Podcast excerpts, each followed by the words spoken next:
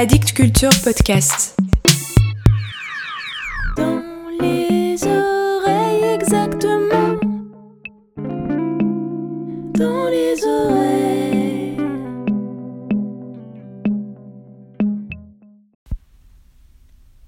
Je vous ai dit, Werner, que nous avons vécu dans plusieurs villes d'Europe. Nous avons aussi traversé des campagnes, des forêts, et je dois vous raconter la fois où, par hasard, nous sommes passés par votre village.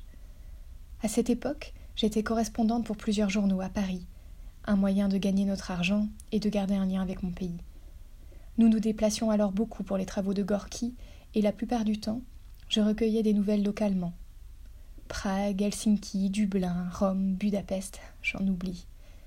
De temps en temps, il arrivait aussi qu'on m'envoie un reportage. Cette fois-là, nous étions pour quelques mois à Varsovie, quand de nouvelles tensions ont éclaté dans le couloir de Danzig. On m'a demandé d'aller interroger les Allemands qui se plaignaient d'être persécutés par les Polonais, ainsi qu'une communauté juive de Königsberg. Gorky m'accompagnait, les enfants étaient restés en ville chez une amie. Comme nous n'étions pas pressés, nous avons décidé de prendre les petites routes depuis Varsovie. Nous étions encore loin de la mer Baltique lorsque, au détour d'une forêt, j'ai vu le nom de Merlenwald inscrit sur un panneau. Au début, j'ai cru à une simple coïncidence, mais, en arrivant aux abords du village, j'ai compris où le hasard m'avait mené. J'ai alors été prise d'un vertige.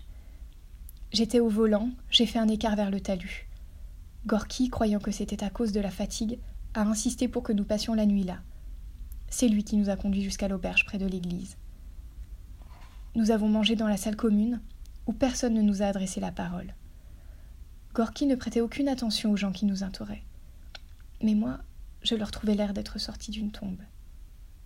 Nous sommes montés dans notre chambre, puis peu après que nous nous sommes couchés, les cloches se sont mises à sonner. Allongé près de Gorky qui dormait déjà, je me suis remémoré votre lettre. Vous disiez vivre votre dernière nuit en tête à tête avec mon absence. Et voilà que dix ans plus tard, j'opposais au silence de Merlenwald ma présence stupéfaite.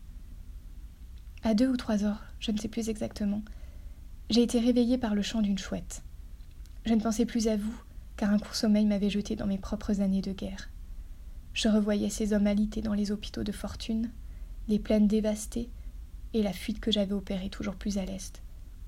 Mais soudain, au milieu de la nuit, la chouette me rappelait à votre amour. Laisserais-je passer notre dernier rendez-vous?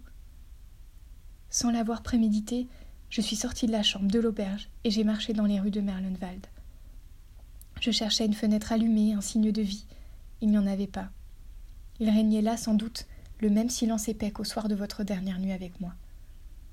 Mes pas et le chant de la chouette ont fini par me mener jusqu'au cimetière. Je suis passée devant chaque tombe, lentement, sans appréhension. Aucune ne portait votre nom. Je n'avais pas relu votre lettre depuis la fin de la guerre, mais à cet instant me revenaient ces lignes où vous décriviez comme très étroit le chemin qui vous reliait au monde. Était-il possible que vous ayez profité de votre mort pour effacer toute trace de votre passage sur Terre? Ou bien, tout au contraire, étiez-vous à ce point tapis contre elle qu'aucune plaque, aucune pierre, ni aucun marbre ne pouvait hérisser une union si puissante? J'ai senti si fort votre présence cette nuit-là que je suis bien certaine de vous avoir revu à Merlenwald. Si l'on me disait aujourd'hui que vous étiez alors debout sur vos jambes à mes pieds derrière un bosquet, je n'en serais pas surprise. Mort ou vivant, vous avez cette nuit-là ravivé vos couleurs en mon esprit et dessiné de vous un portrait plus marquant que n'importe lequel de ceux que vous auriez pu me céder dans votre atelier, si toutefois vous aviez été du genre à vous portraiturer. Lorsque je suis retournée me coucher près de Gorky au point du jour, j'ai ressenti un apaisement profond. Toutes les fibres de mon corps étaient détendues, mes pensées fluides. Je n'avais plus peur de la nuit. De la nuit intérieure, je veux dire comme si aucun fantôme ne pouvait plus m'atteindre. Jamais. Nous sommes repartis au matin et avons atteint la Baltique le soir même. L'eau était calme, on aurait dit une mer d'huile. J'avais l'impression que, grâce à notre rencontre nocturne, le plus grand, le plus beau des miroirs s'ouvrait devant moi pour les années à venir. Extrait de Par-delà nos corps de Bérangère Cournue.